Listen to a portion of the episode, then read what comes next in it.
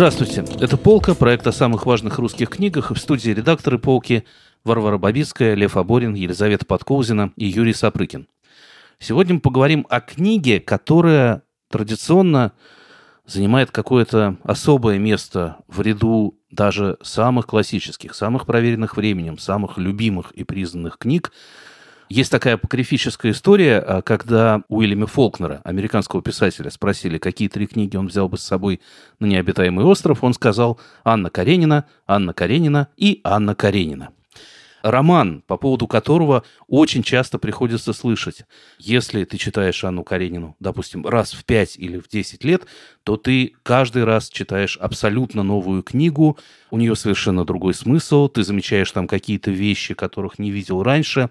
Эта книга удивительной глубины и многомерности, и те слои и пласты смысла, которые в ней заложены, можно действительно разглядывать, понимать по-новому и переосмыслять в течение всей жизни. Анна Каренина – это роман, где Лев Николаевич Толстой сумел сказать что-то очень важное о человеческих отношениях, о человеческой психологии, о том, как вообще у людей все устроено. И это что-то, судя по всему, по-прежнему остается важным. По крайней мере, я периодически замечаю в Фейсбуке ожесточенные споры на сотни комментов по поводу того, а почему же все-таки Анна не развелась, или а, так ли уж плох был Каренин, кажется, что примеряя судьбы этих персонажей на реалии нашей частной жизни, мы что-то и про себя по-прежнему можем понять.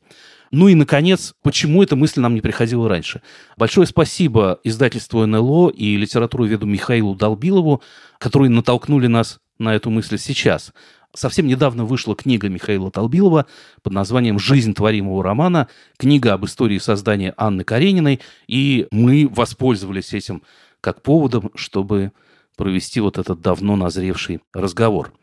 Пару слов о книге прежде всего. Это не самое легкое чтение. Это не популярная история о том, как э, Толстой писал роман, что вокруг него и с ним в этот момент происходило, это серьезное исследование. Главный вопрос, который занимает автора, это как разные мотивы и образы романа менялись от черновика к черновику.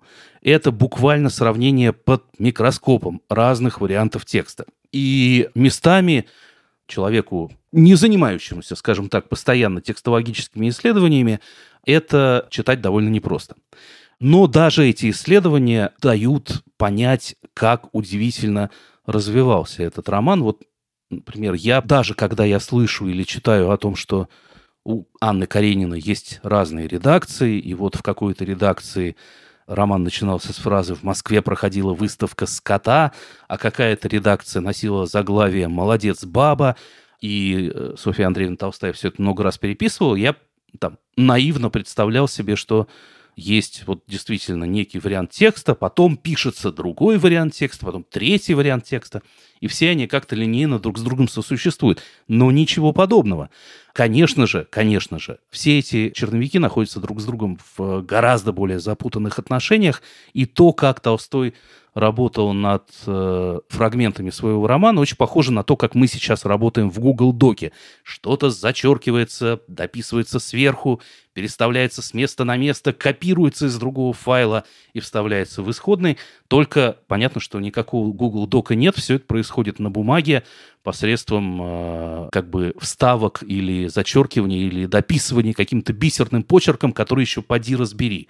В общем, как бы расплетать все это многофигурное полотно – это огромный труд. И становится понятно, что действительно работа над романом – это не просто выбрасывание неудачных сцен или там, дописывание удачных, это очень похоже на то, как художник рисует какую-то большую картину со множеством персонажей явления Христа народу, вот э, эту часть э, можно немного затушевать, вот эту немного подчеркнуть, вот этого персонажа убрать вообще и на его место врисовать кого-то другого.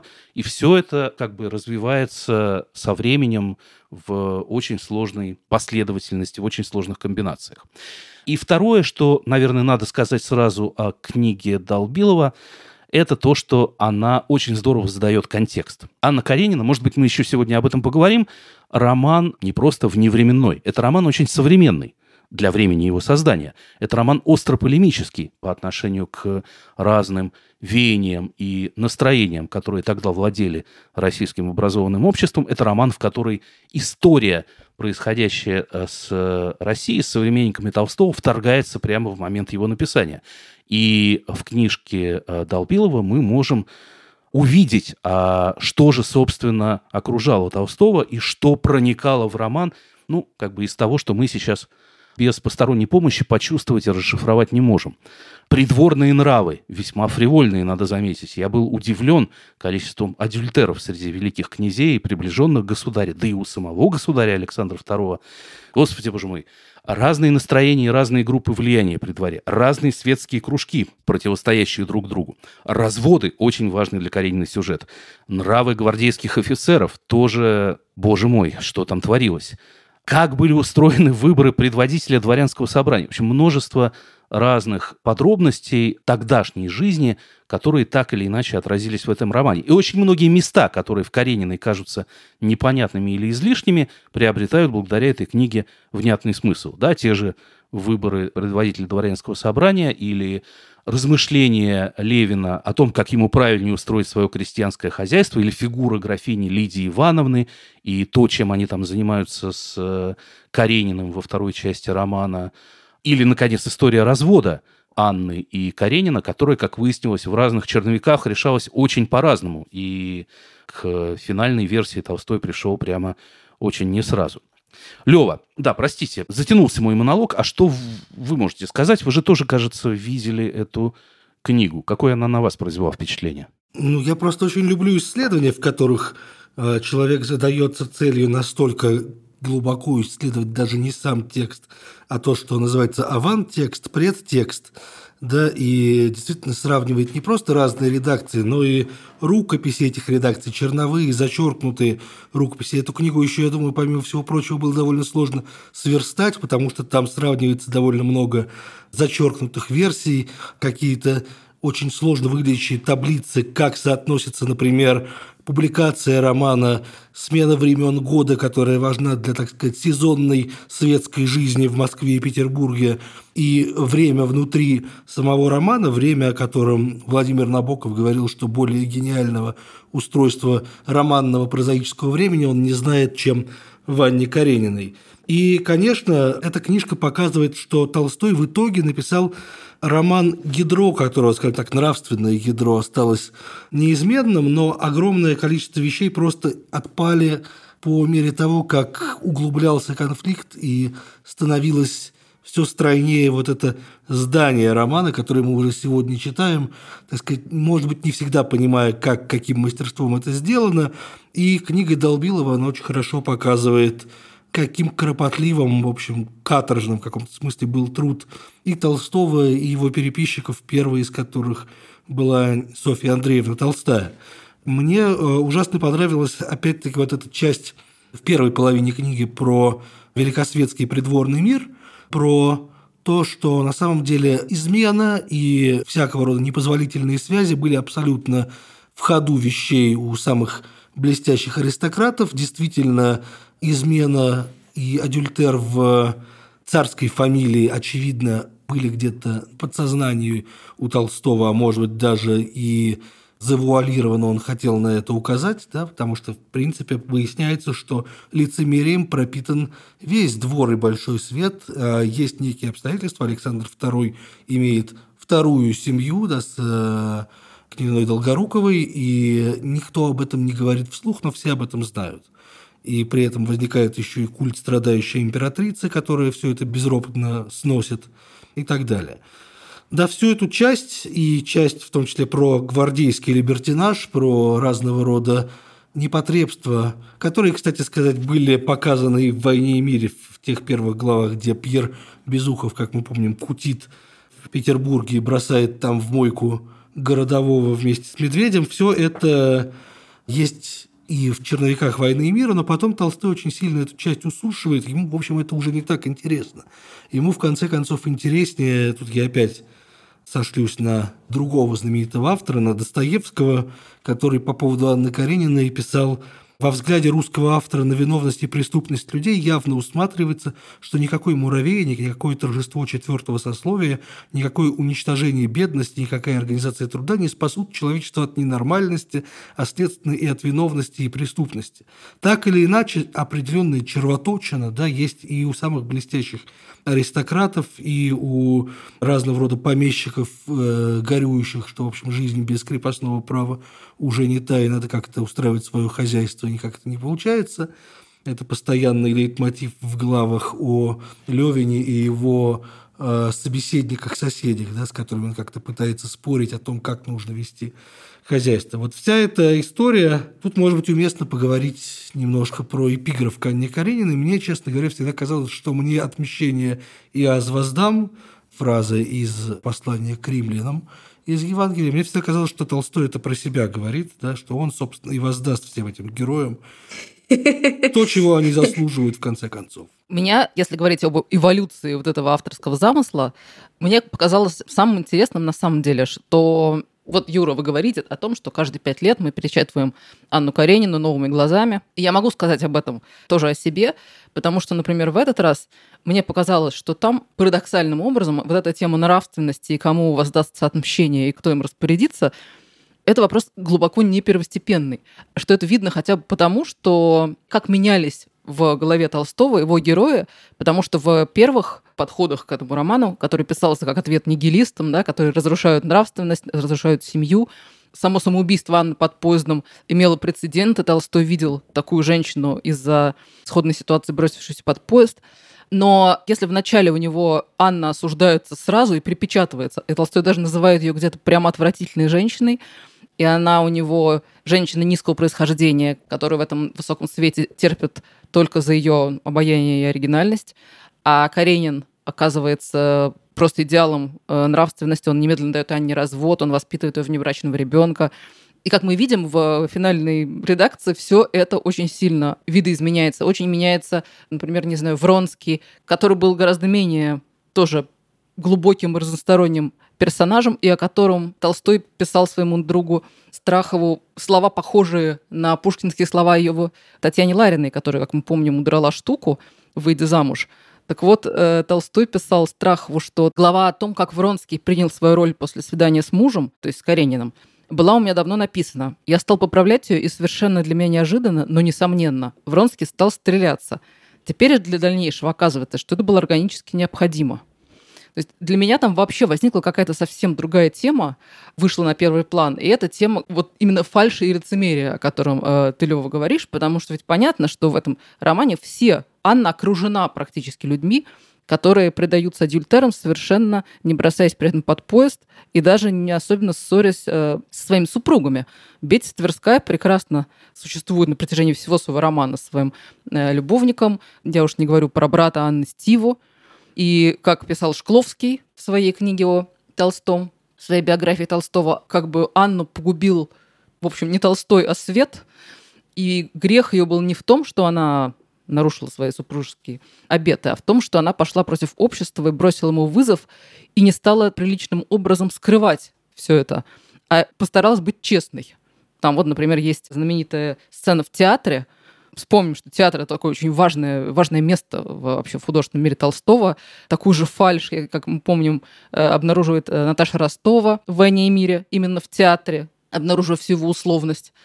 И вот Анна, наплевав на все приличия, едет в ложу своих там лучших драгоценностях в тот момент, когда ей бы сидеть дома и э, стыдиться своего падения и тихонечко ожидать развода.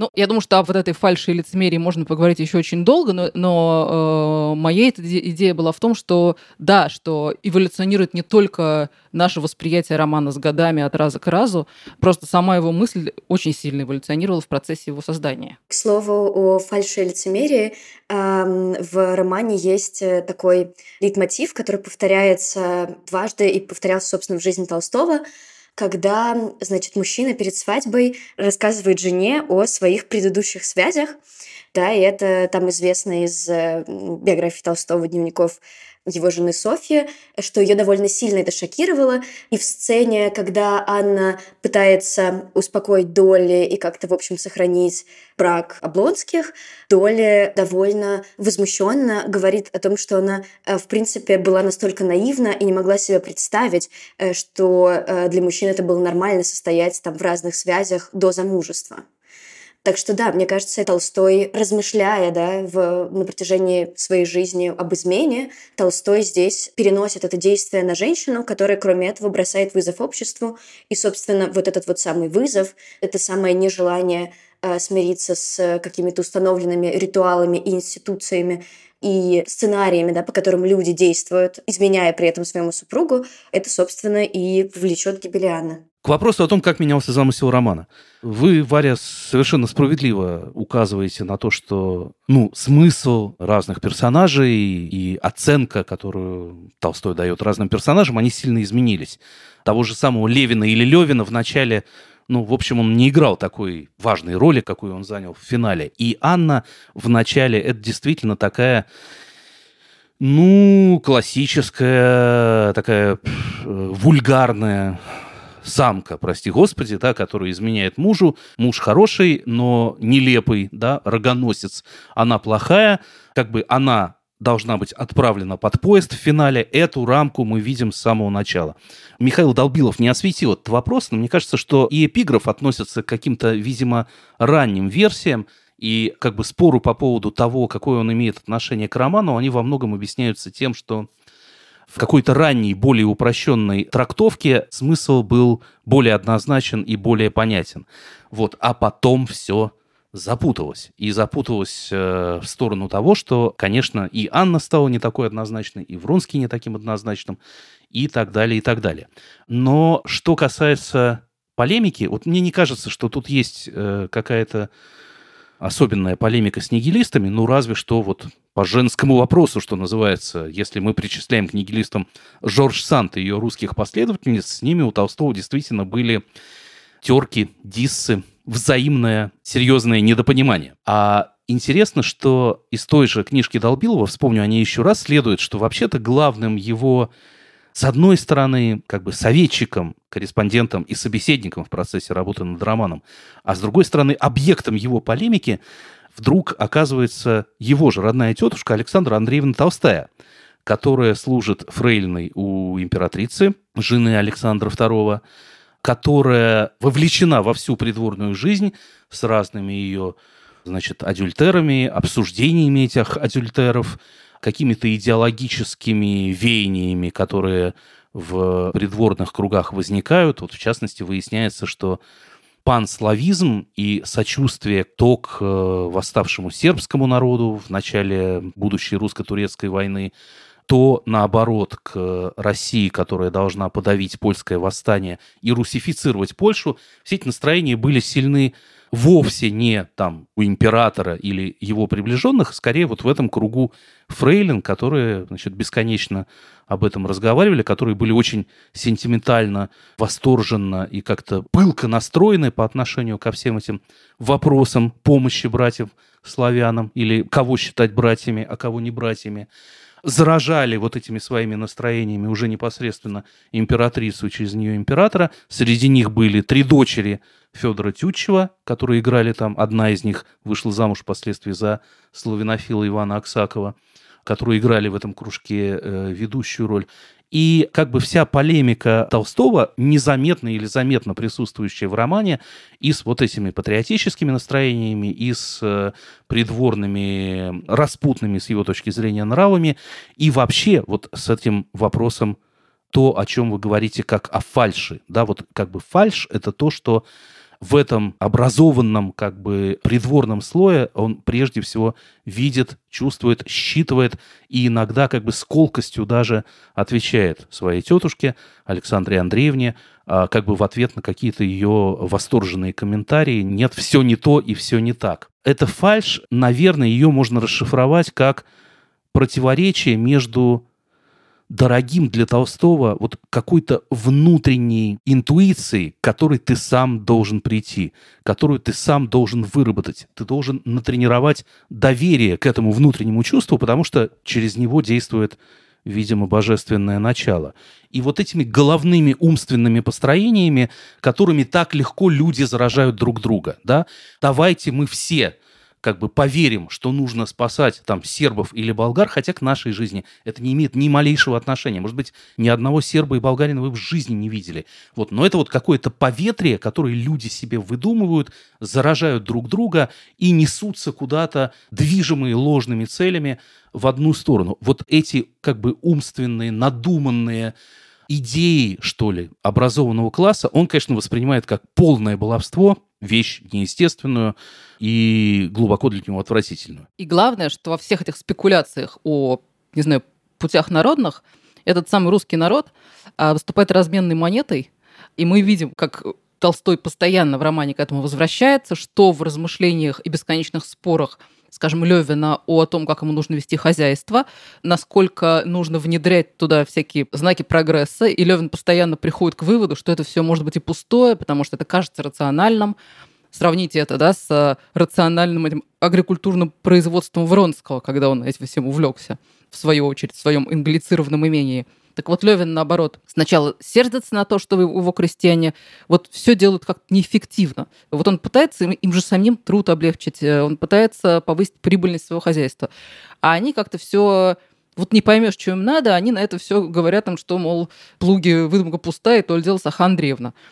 И он все время приходит к выводу о том, что вот ну, народ, он все-таки знает, как ему работать надо. Он вот это вот чует сердцем. Ну и там и Левин на эту тему философствует, почему это так, почему они предпочитают работать с Ахой Андреевной, как-то это связывает с внутренним чувством русского народа, что ему нужно охватывать огромные, осваивать территории, и как-то это, значит, у них связано. И то же самое происходит в дискуссиях про панславизм. Про это есть, например, примечательная да, сцена на пчельнике, на пасеке у Левина, где он со своими семейными и друзьями сидит и ест огурцы с медом и обсуждает будоражащие умы историю с добровольцами, которые едут на войну с этим патриотическим подъемом, с этими дамами восторженными, которые провожают каждый поезд добровольцами цветами и сборами каких-то благотворительных денег. И главный, например, очень важный которым я еще вернусь, резонер Вани Карениной, старый князь Щербацкий, который как раз носитель душевной простоты там, хоть он и аристократ. Но он постоянно выступает в этом духе человек, который режет правду матку, тоже по-своему не приемлет вот это все наносное. Его очень хочется все время цитировать, когда он, например, гладит Кити по голове по шиньону и говорит, что до живой дочери не добраться, ласкаешь волосы мертвых баб. И он же вот в этом споре о панславизме как раз издевается над журналистами, которые раздувают эту тему, все время как бы апеллируя к народу, который на самом деле ничего такого не думает. А ему, значит, высоколобые интеллектуалы возражают, что народ не может знать своих судеб, э, но вот это понимание в нем есть, и в такие минуты, значит, напряжения, это понимание ему выясняется. На что старый князь отвечает, что, ну, на самом деле это довод, который хочется привести и можно услышать в наши дни. Я только бы одно условие поставил, предложил князь, Альфонс Кар прекрасно это писал про войну с Пруссией. Вы считаете, что война необходима? Прекрасно. Кто проповедует войну? В особый передовой легион на штурм, в атаку впереди всех. Хороши будут редакторы, громко засмеявшись, сказал Катавасов, представив себе знакомых ему редакторов в этом избранном легионе. Да, вот опять же у Долбилова, из книги Долбилова выясняется, что эпилог Анны Карениной, в котором Толстой очень насмешливо отзывается об этом добровольческом движении, о людях, которые едут помогать братьям-сербам или собирают на это деньги, что оно начиналось с еще более резкого авторского текста, уже недоверенного князю Щербацкому, а вот буквально Толстой режет по-живому. В э, дальнейшей публикации Толстой это снял, но я позволю себе процитировать несколько фраз. В среде людей главный интерес жизни, которых есть разговор печатный и изустный, ни о чем другом не говорили и не писали, как о славянском вопросе и сербской войне. Шумели более всех тех, которые любят шуметь, шумят всегда при всяком предлоге, и сделание шума сделали свое призвание и даже имеют соревнования между собой о том, кто лучше и больше и громче шумит. При этом вообще крик, то есть распространение всяких напечатанных в большом количестве фраз и слов, они считали безусловно полезным и хорошим, так как это означало подъем общественного мнения. Они перекрикивали друг друга с сознанием, что этот крик вообще полезен.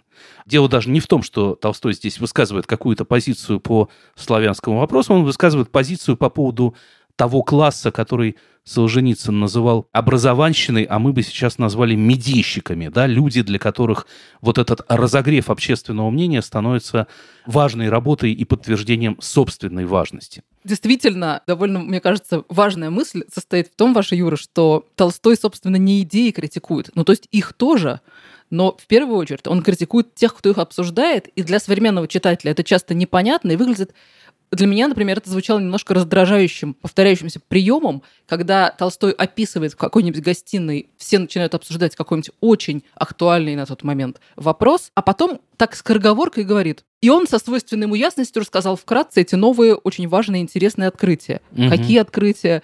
И это такой абсолютно постоянно повторяющийся прием. Он обозначает тему, но дальше совершенно не интересуется ее развитием, не хочет рассказать, что он в лице, например, своих любимых героев э, об этом всем думает, это не важно. Он просто намечает такие рэперные точки, значит, о чем в гостинах говорят, обнаруживая их как бы полную глупость тех, кто их обсуждает. Да, но на самом деле ведь он же то, что ему действительно интересно, проговаривает абсолютно отчетливо. В каком-то смысле последняя часть Анны Карениной, восьмая, это такой чуть сокращенный аналог последней части эпилога «Войны и мира», когда Писатель, наконец, дает себе волю рассказать, что действительно было важно, и вот он в уста Левина, который от безверия и еще от них суицидальных настроений в романе приходит к вере, любви и уверенности в, в том, что ему откроется тайна жизни. Вот это Толстому интересно, и это и оказывается итогом романа, как бы мы ни считали, что само название обязывает нас сводить его к Анне Карениной. Вообще, мне кажется, страшно интересно посмотреть на Анну Каренину как на какой-то предпоследний этап в эволюции взглядов Толстого на самые разные вещи начиная с войны, да, которая начинается в севастопольских рассказах одним образом, в «Войне и мире» продолжается другим, и уже абсолютно отчетливо говорится там, что перед нами огромное беспримерное преступление, которое волей злых людей совершается, и почему-то все этому позволяют совершаться. Дальше вот это высмеивание панславистского движения, или даже славянобесия, как называет Толбилов, да, и в конце его жизни это абсолютно уже прямые действия, призывы не подчиняться военному призыву, да, а помощь духоборам, которые эмигрируют в Канаду, чтобы призваны не быть и так далее. Смотрим дальше на идею супружества, семьи и супружеской измены. Все начинается с семейного счастья первого романа Толстого, где эта тема выглядит достаточно проходной и вызывает у женщины отвращение, когда какой-то итальянец там пытается за нее ухлёстывать, при этом она понимает, что отношения с мужем уже не те, они охладели. В «Войне и мире» мы встречаем историю Наташи и Анатолия Курагина, да, которая, так сказать, ее пускает ее биографию по тому пути, к которому она должна была, в конце концов, прийти в союзе с Пьером.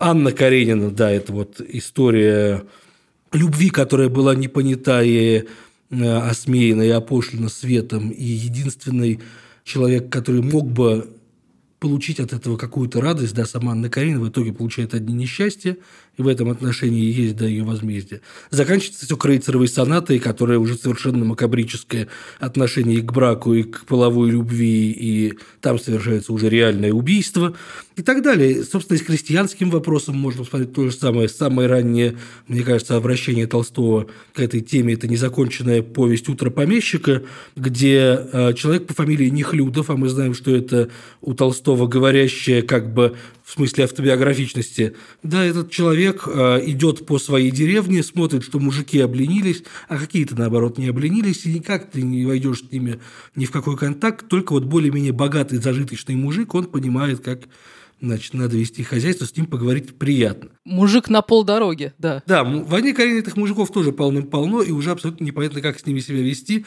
хотя бы потому, что «Утро помещика» – это вещь, написанная еще при крепостном праве, а Анна Каренина написана там 20, наверное, сколько-то там в этом роде, годами позже.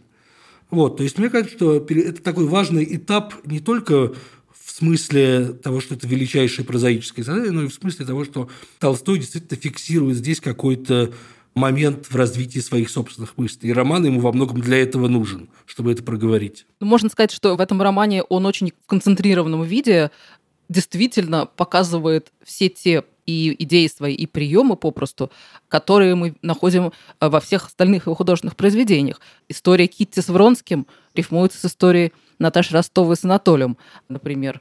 Какие-то очень похожие персонажи э, возникают у него, там, патриархальная аристократическая семья, будто Щербатские, вообще похожи на Ростовых, например. Просто за счет относительной, как ни странно, компактности Анны Карениной, ну, хотя бы по сравнению с «Войной и миром», там это очень хорошо видно. Мне, ты знаешь, что кажется очень важно, извини, я перебью на секунду, потому что это как раз момент, который я боюсь упустить, что мы постоянно это сравниваем действительно с «Войной и миром», и мне кажется, Толстой нарочно нам дает вначале понять, что все страшно измельчало.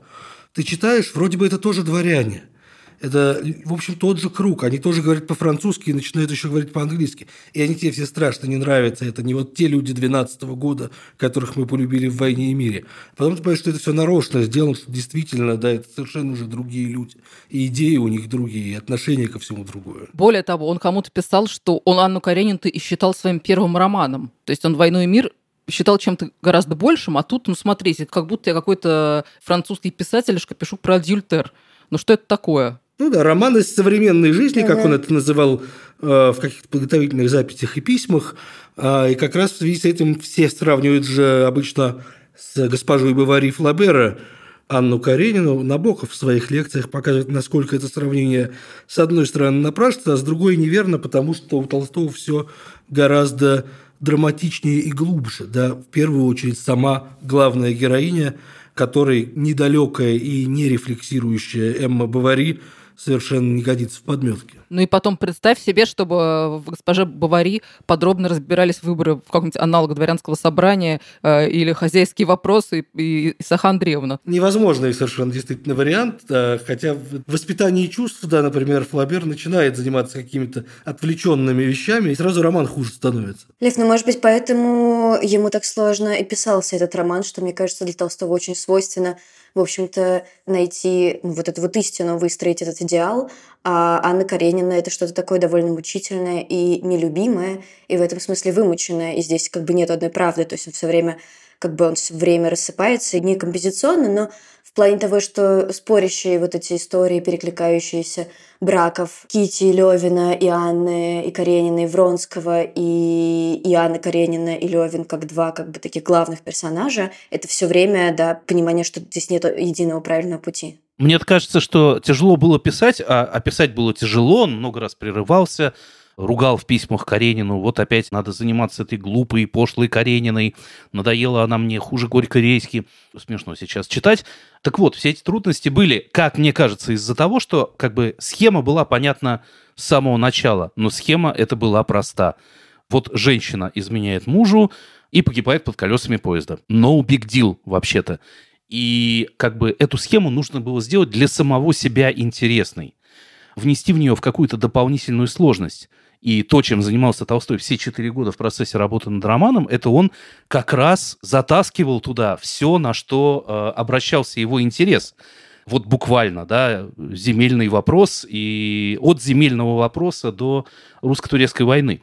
И, собственно, сам Левин, он же Левин, как выразитель как альтер автора, он появляется здесь, и э, чем больше его становится, тем интереснее Толстому писать и про Анну, и про себя, и про то, что его волнует. Да, но появляется-то он не сразу, что его в первых редакциях не было. Ну, и был там где-то на заднем плане, да. Они еще да, все по-разному называются, как то называется, то Ордынцев, то потом он становится Левиным и так далее. Мне кажется, что вот при всем том, что, Юра, вы говорите, да, о том, что Толстой в этот роман натаскивает все то, что его волнует, вплоть до газетных новостей тем удивительнее, каким выстроенным в итоге и продуманным стал этот текст зеркала, подсказки о том, что будет дальше, рифмы, внимание к мельчайшим деталям, все это видим мы на каждой странице. Начиная с того, что герои нам представляются в связи со своими снами, там, скажем, Стива Облонский видит легкомысленный сон с э, звенящими стаканчиками, они же женщины, женщины которые же что-то поют, графинчики, угу. да, и заканчивая ужасным сном, общим сном для Анны Ивронского, где мужичок работает над железом, и этот же железнодорожный мужичок э, вклинивается в последние предсмертные видения Анны. И где-то он похож на мужичка, который в самом начале погибает под колесами паровоза в момент, когда Вронский впервые встречает Анну. Не просто действительно их знакомство происходит на железной дороге, и в этот момент кого-то раздавливает поезд, но, как показывает Набоков, очень внимательно читающий текст.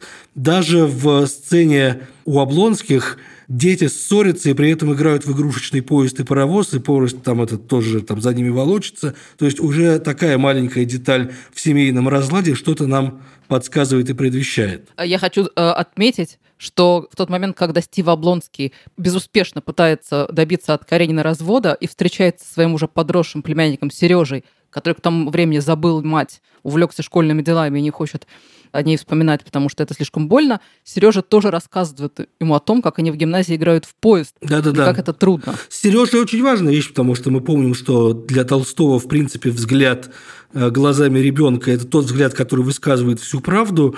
И именно замешательство Сережи, он не понимает, кто такой Вронский, что происходит в доме, почему мать больше с ними не живет, да, почему с ним так странно разговаривают, почему ему сообщают, что мать умерла, что еще одно предзнаменование ее реальной гибели, а потом она появляется живая у него в день его рождения э, в комнате, и он понимает, что он не верил в ее смерть и так далее. Все это еще одна очень часто забываемая коллизия, потому что Анна все время страдает о разлуке с сыном, но сын появляется очень редко и, может быть, в самых острых, самых трогательных моментах, которые трудно читать без душевного волнения. В принципе, вот то, о чем мы сейчас говорим, о том, как видит это ребенок, это вот еще одна вещь, которую Толстому ставит в заслугу, это максимальное развитие интроспекции, внутреннего зрения и внутренней речи, которая в Анне Карениной доходит до того, что мы даже в какой-то момент перемещаемся в голову охотничьей собаки, которая значит, не понимает, почему так странно охотятся эти люди. Конечно, потому что это же главная толстовская идея, что будьте как дети, в смысле, будьте простодушны. Когда Сережа не понимает происходящего, на самом деле нам говорят, так этого и не надо понимать, потому что это неправильно, этого не должно происходить. Да, если ребенок этого не понимает, и это его смущает, да, перед нами что-то не то что-то плохое. И это абсолютно ведь э, рифмуется с прозрением Левина в конце книги. Ведь когда Левин вроде как персонаж альтер автора, он стремится к хорошему. Но когда он пытается умственным усилием найти себя, понять, в чем правда жизни, в чем ее смысл, как быть хорошим человеком, попросту говоря, он э, размышляет о том, глядя опять-таки в небо, лежа в траве, что он в иные моменты и как бы приходил к какой-то самоуспокаивающей теории, но ему приходилось постоянно ее в голове крутить и себя доводить до некоторого чувства успокоения, что не очень-то, как мы помним, помогало, и он не носил с собой ружья, боясь застрелиться. А зато, когда в какой-то момент ему мужик, опять же, с которым он обсуждает хозяйство, и от чего один его односельчанин грабит, не знаю, работников, а второй обращается с ним хорошо, тот ему говорит, ну, потому что Факаныч, он э, живет для души по правде, по Божью. И вот в этот момент когда Левин слышит, что Факан живет э, для души, у него вдруг озарение случается, катарсис. Да, это практически хлопок одной ладонью. Это удивительный момент. Да. Как бы, а чего там было понимать-то, казалось бы? Там есть еще один момент, который меня всегда в этом смысле поражает, как это сделано. А Левин не может заставить себя полюбить своего ребенка умственно. Да, вот это какой-то ребенок, он чуть не убил его жену в родах, и тогда какой-то э, еще не вполне человек. Но когда им грозит опасность во время начавшегося урагана, да, и кажется, что на них могло свалиться дерево, вот тут-то его и пробирает, да. А катастрофа как нечто благотворное меняющее жизнь к лучшему. Возможно, одна из ключевых вообще историй в жизни Толстого. Помним его «Арзамасский ужас», помним его собственное падение с лошади. Все это на него каждый раз влияло абсолютно преображающим образом. Ну да, потому что ребенок, он не только простодушен, он существо интуитивное и такое физиологическое очень. Он вызывает у Левина физиологическое чувство страха, и в этот момент он понимает, вот, что это его сын. А, вообще, как мы понимаем, Толстой очень физиологично описывает людей, и для него это очень-очень важные всегда характеристики.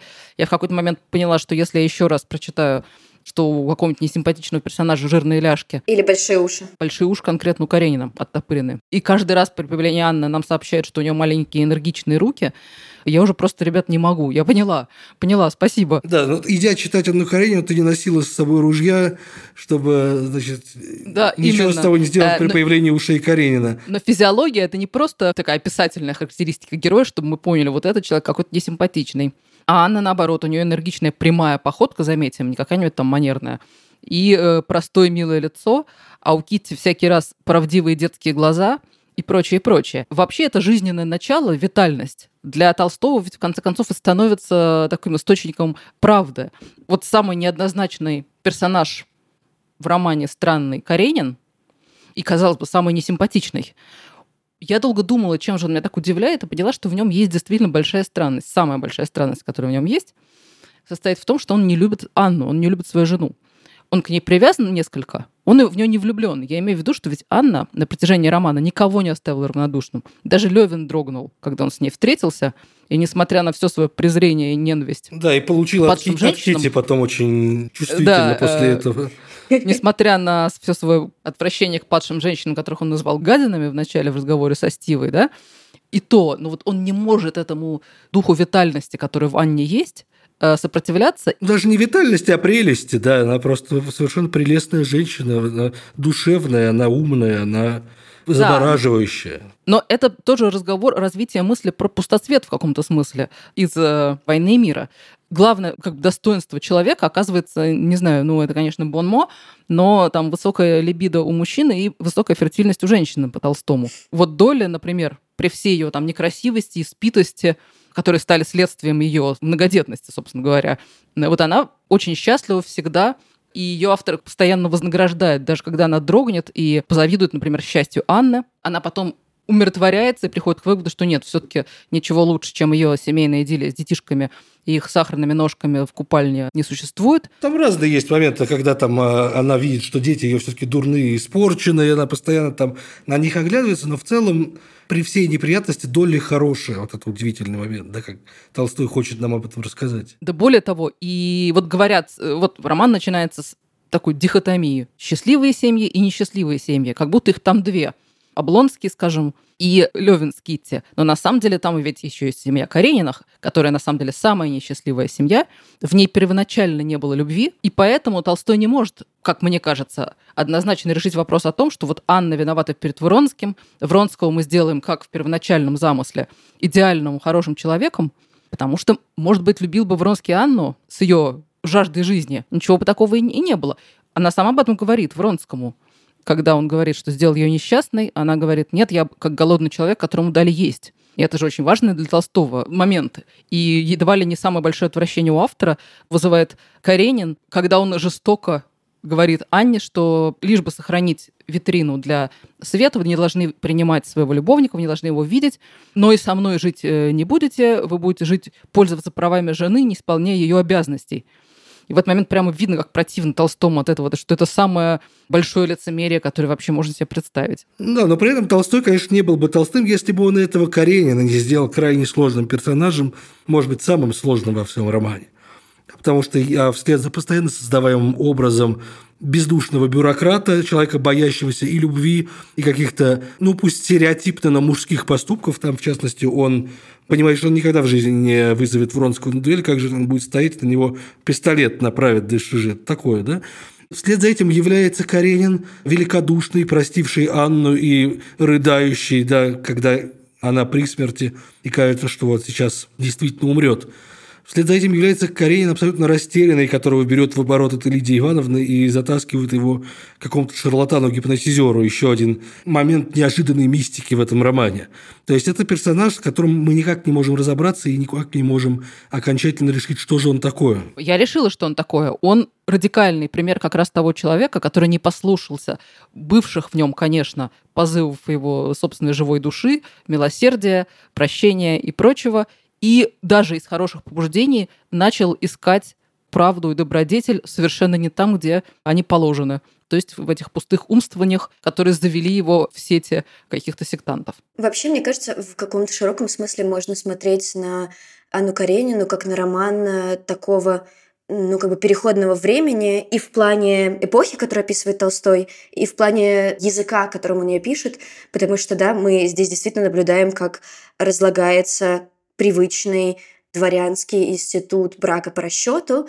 И, собственно, брак э, Анны с Карениным – это брак как бы для Толстого изначально безжизненный, да, изначально не имеющий права на какую-то реинкарнацию, на продолжение, на восстановление этой связи. Ну, не настоящий. Не настоящий. А с другой стороны, это брак э, Кити и Левина, э, где, несмотря на какое-то огромное количество ссор, которые у них происходят вот в первый этот этап, период после свадьбы, он все равно держится живым чувством. А с другой стороны, этот роман можно рассматривать как переходный, потому что в нем появляются, да, вот эти модернистские ноты, о которых, которые уже упоминал Лева, и какая-то определенная зеркальность, и вот этот э, гипнотизер Ландо, и мужичок, который работает э, на путях над железом. И, собственно, этот момент гибели Анны, когда он описывает да, поток сознания женщины как бы в весьма сложном переходном состоянии, практически там, да, сходящей с ума, вот находящейся в состоянии аффекта. И это та же самая телесность, о которой говорила Варя, потому что этот роман предельно телесный, да, и мы помним описание постельных сцен Вронского с Анной, и описание э, трупа Анны, и описание рода в Ките, и как их воспринимает Левин в романе. То есть он такой, ну, как бы наполненный женской телесностью. Это очень интересно. А вот смотрите, какой вопрос. Вот собака, она, конечно, тоже не случайно. Конечно, для Толстого собака это самый положительный персонаж, потому что она без всяких умствований воплощает идеально замысел Божий о собаке она делает то, что ей положено. И в некотором роде эволюция Левина в романе – это его приближение вот к своей внутренней собаке, в хорошем смысле слова, к вот этой внутренней правде, которую он сам должен, там, отринув все наносное, почувствовать и, и пережить. Но Анна же тоже такая. Каренина же она хорошая, потому что она ведет себя так, как ей органично. Она настоящая. Она бросается в эту любовь поперек всех условностей и представлений об институте брака и всего на свете, да, потому что это подсказывает ей ее внутреннее чувство, ее внутренняя интуиция.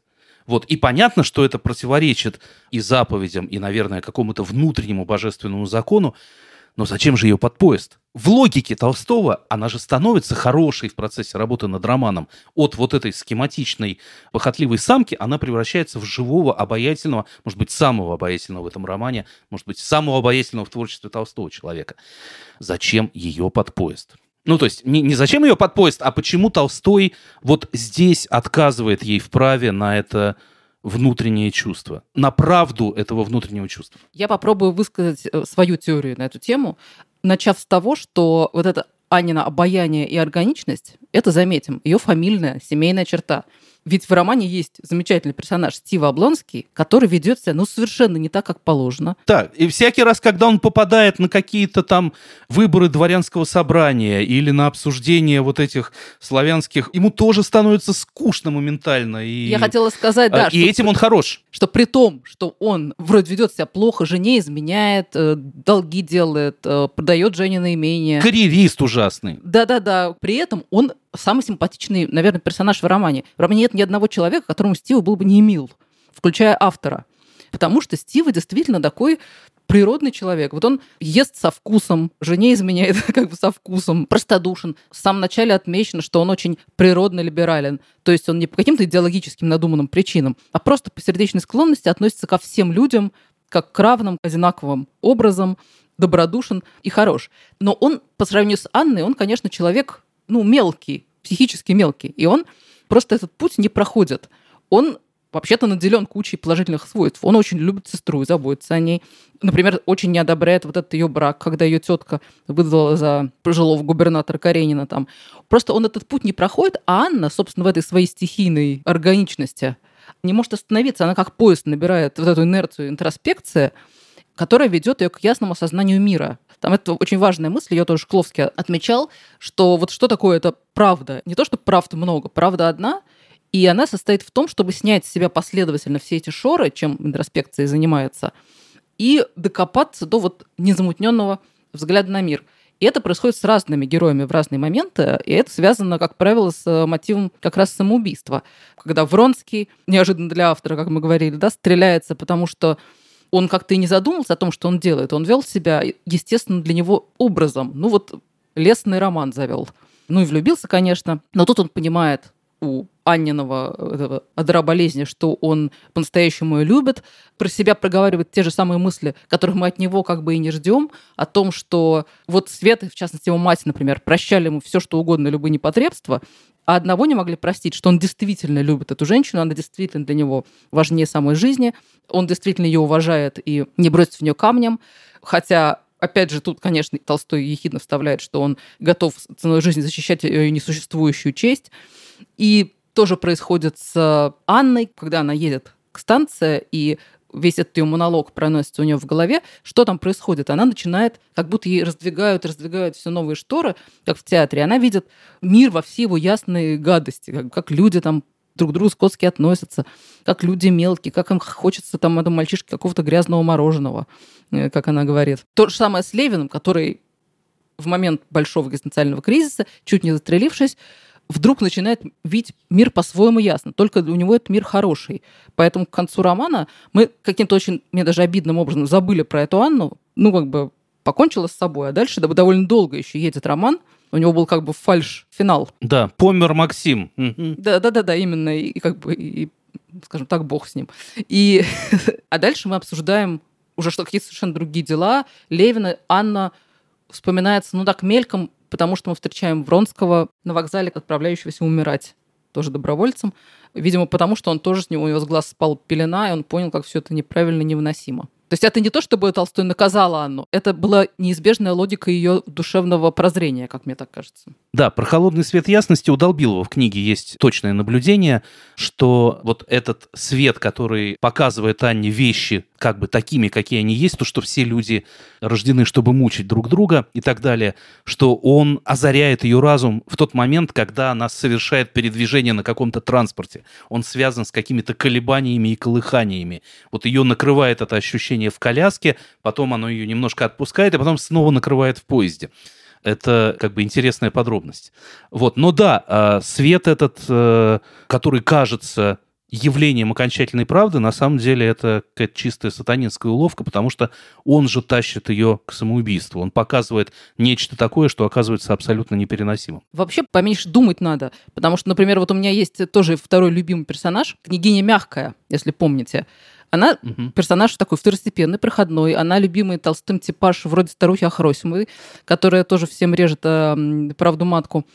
И я с, замечу, э, в скобках, с восторгом обнаружила в сцене с ее участием очевидный источник моего любимого рассказа Сомерста Моэма, который называется «Джейн», и который абсолютно весь, по-моему, вырос из абзаца, который я вам хочу процитировать. Это, понятно, какой-то противный салон, все сидят, перемывают косточки друг другу. Анне Вронскому. В общем, э, сами поняли. И единственное исключение приятное составляет там эта самая княгиня Мягкая. «Как, вы были у Шуцберг?» – спросила хозяйка от самовара. «Были, Машер». Они нас звали с мужем обедать, и мне сказывали, что соус на этом обеде стоил тысячу рублей. Громко говорила княгиня Мягкая, чувствуя, что все ее слушают. И очень гадкий соус, что-то зеленое. Надо было их позвать, и я сделала соус на 85 копеек, и все были очень довольны. Я не могу делать тысячерублевых соусов. Она единственная, сказала жена посланника.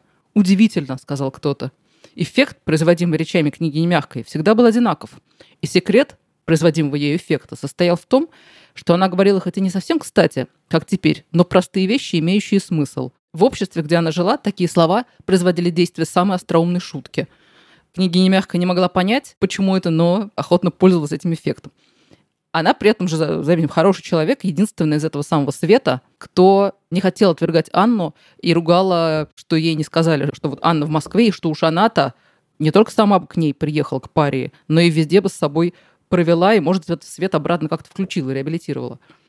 Это к тому, что это очень, конечно, смешной пример высшей правды, что она не может делать соусов э, за тысячу рублей, но по Толстому это очень-очень логично. Как бы неважно о чем, главное, что ни малейшего притворства в этом нет. Вот что думает, то и говорит. Соус за тысячу рублей – это уж чересчур. Вообще у меня есть предположение, Юр, к вашему вопросу, почему Анну под поезд, что Толстой не пытался ее убить, а поезд для него был таким вполне символом, ну, то есть это некоторая честь, что она покончила собой под поездом, потому что, да, если мы вспомним отношение Толстого к поездам, такое некоторое как бы лудицкое, о том, что он видел в поездах будущее, прогресс, и, в общем-то, их недолюбливал. И если мы вспомним, что Крейцерова соната — это история, рассказанная в поезде, и, да, и история самого Толстого, который умер э, на станции Остапова рядом с железной дорогой. Мне кажется, что в этом есть какой-то такой ну, что ли, знак почти инфернальный, что вот, вот типа Анна Каренина — это человек, э, за которым будет будущее. Анна Каренина — это человек, который разрешает общественные нормы, который бросает вызов этому миру. Эмма — это я? Ну, Эмма в каком-то смысле это он.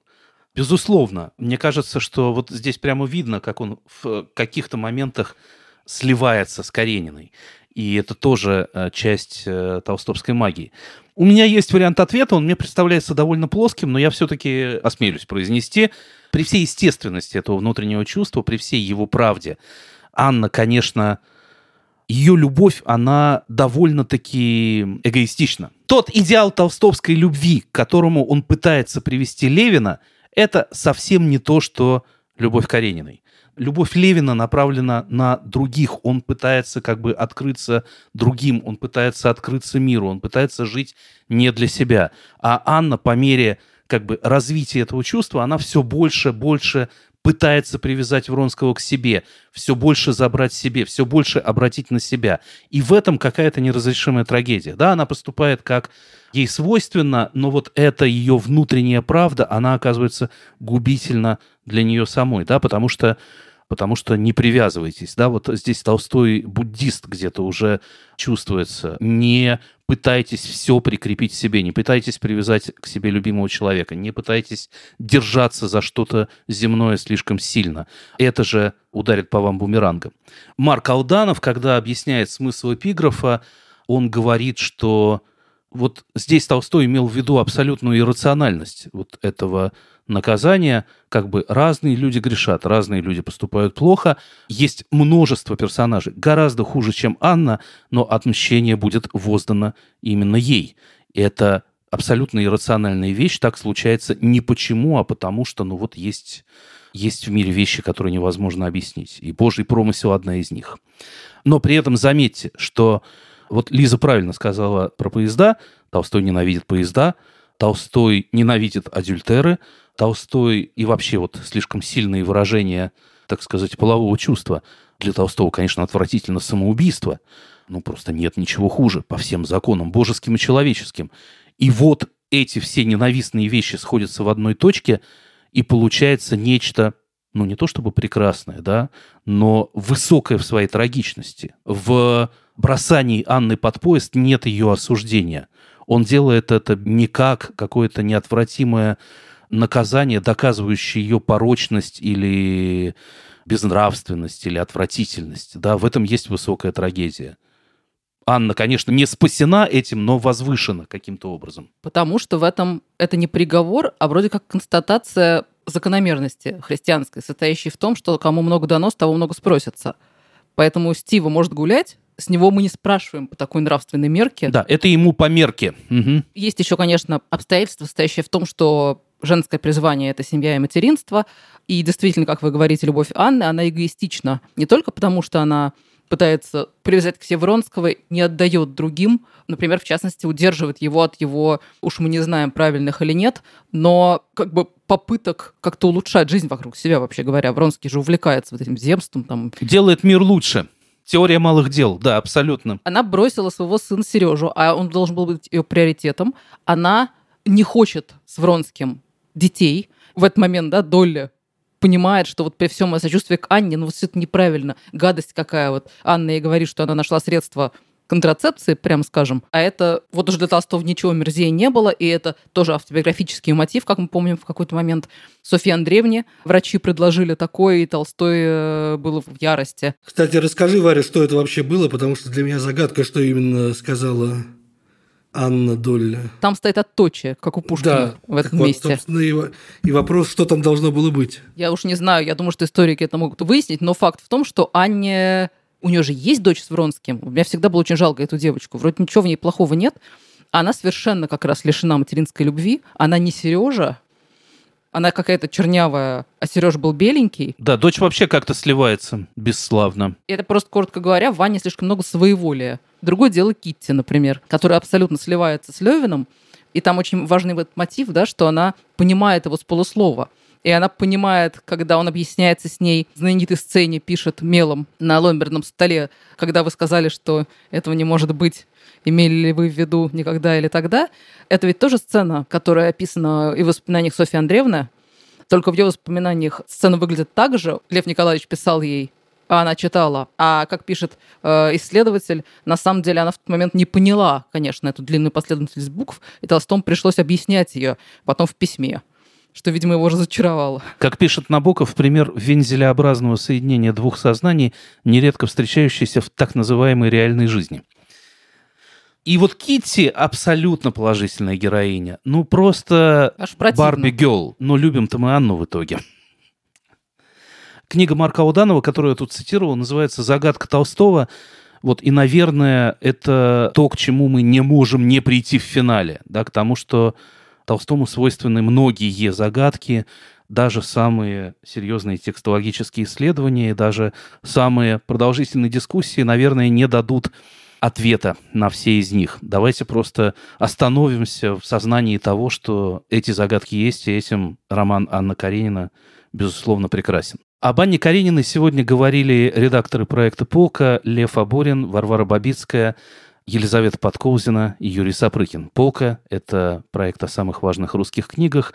Вы можете читать наши материалы на сайте polka.academy. И, кстати, обратите внимание, четырехтомник «Полки» вышел в издательстве «Альпина Нонфикшн». Спрашивайте в лучших книжных и онлайн-доставках страны. До следующих встреч и всего вам доброго.